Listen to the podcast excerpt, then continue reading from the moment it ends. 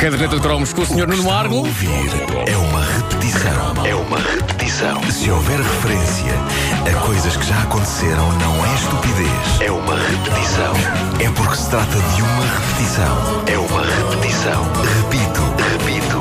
É uma repetição. A maior estupidez é este indicativo com isto. Espera, Eu tenho que dizer coisas. Repito. Obrigado. Obrigado.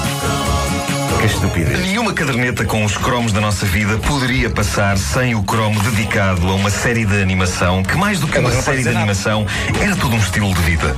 Ou pelo menos era um estilo de vida que nós adoraríamos pôr em prática se as leis da gravidade assim o permitissem. É, porque com- por muito boa vontade que tivéssemos, eu acho que dificilmente conseguiríamos correr em bicos de pés e com a inclinação assustadora com que Conan, o rapaz do futuro, corria.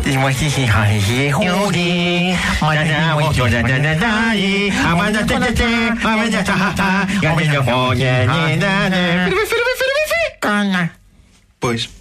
E não era só correr, eu lembro-me que em alguns episódios vi Conan pendurar-se em sítios apenas pelos dedos dos pés. Sim, sim, sim, sim, fazia isso, amigos. Os pés descalços. Sempre descalços. Aliás, entre Conan e Tom Sawyer, os desenhos animados da nossa infância passaram bem a mensagem de que sapatos.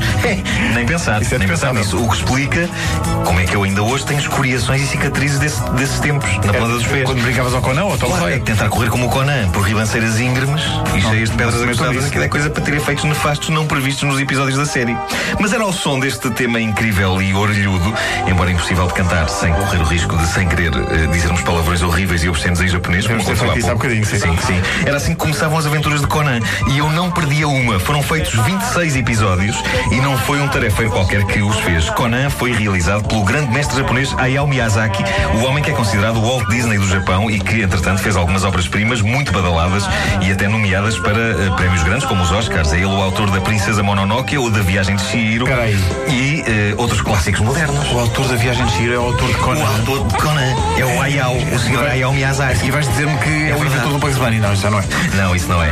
Isso não é. Na altura ninguém sabia da importância do autor de Conan. Nós sabíamos apenas que aquela história meio futurista, meio retro, constituía um dos momentos mais importantes da nossa semana. Conan passou pela primeira vez na RTP nos inícios da década de 80 e esmagou-nos com a sua imagem de um futuro pós-apocalíptico que, já agora não sei se tu ou os nossos ouvintes se lembrarão deste pequeno detalhe, mas aquilo passava-se no longínquo e assustador ano de 2008. Não, era. É incrível como 2008, a própria sonoridade da coisa, 2008 parecia estupidamente distante.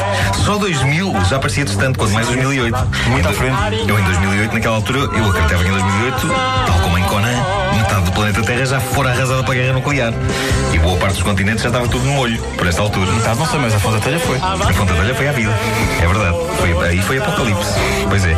Conan era magia pura, estava ligado à bela Lana por telepatia.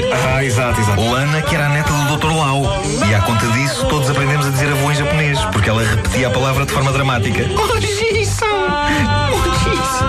é avô? Sim. Não, eu acho que ele morria, não era o Dr. Lau. Se não morria, já passou tanto tempo. é. Sim, tens razão. Mas acho que ela chorava e dizia hoje isso. Hoje, Sam. Hoje, Sam. Ah, quanto a Lana. Desculpa, hoje, Sam pode ser ter uma coisa no olho. Também pode ser, pois é, Hoje também pode está. ser. Hoje está.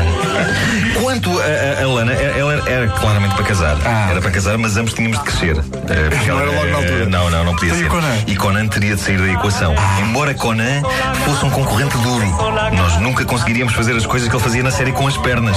E, e reparem como falo, pressupondo de que haveria alguma chance de um dia nós, petizes de carne e osso, entrarmos num duelo com uma figura de, de animação pela conquista do coração de outra figura de animação.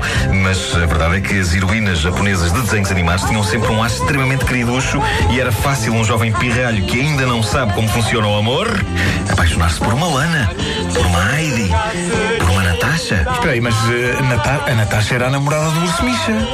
Era. Então, mas era uma ursa. Pois era. Linda de morrer. Boa. Pronto, ok.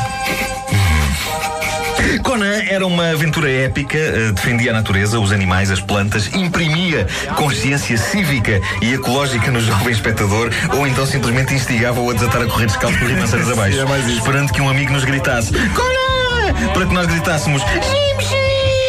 Mas Jimshi? Jimshi era o amigo de Conan. Ah, é o Huckleberry Finn do Conan. Era, no fundo. A música final dos episódios de Conan, o rapaz do futuro, era doce e calma. Deve ter sido a lei japonesa que assim ditou, possivelmente para acalmar a petizada. Ficava elétrica no fim de cada episódio. Eu sei que ficava. E por isso tocava isto. Mesmo assim. Ah, que vontade de me descalçar. Epá, não, isso, não, isso é que É não. pá, vou tirar os sapatos. Não, não, não, mas. eh, Vou tirar os sapatos. Não, mas é que repa- reparo agora Tirar com os o sapatos. horror que estás a usar ténis sem meias. Olha, Epá, olha. Ténis sem meias. está, já está. Não, tenho ténis sem meias, sim senhor. Então quem se vai pirar daqui a correr, eu penso que sou eu. Porque os cheiro, calça. o cheiro realmente. Não cheira assim tão mal, caramba. O algodão tem fuso fris. O que está a ouvir é uma repetição. É uma repetição. Se houver referência a coisas que já aconteceram, não é estupidez. É uma repetição. É porque se trata de uma repetição. É uma repetição. Repito, repito. É uma repetição. Obrigado, Vou dizer duas vezes. obrigado. Repito, obrigado. Os cromos são uma oferta Montepio Poupança Complementar. Nesta poupança o prazo é seu. Sim, o Montepio Poupança Complementar é o que ofere- oferece os cromos. Nesta poupança o prazo é seu. E agora vamos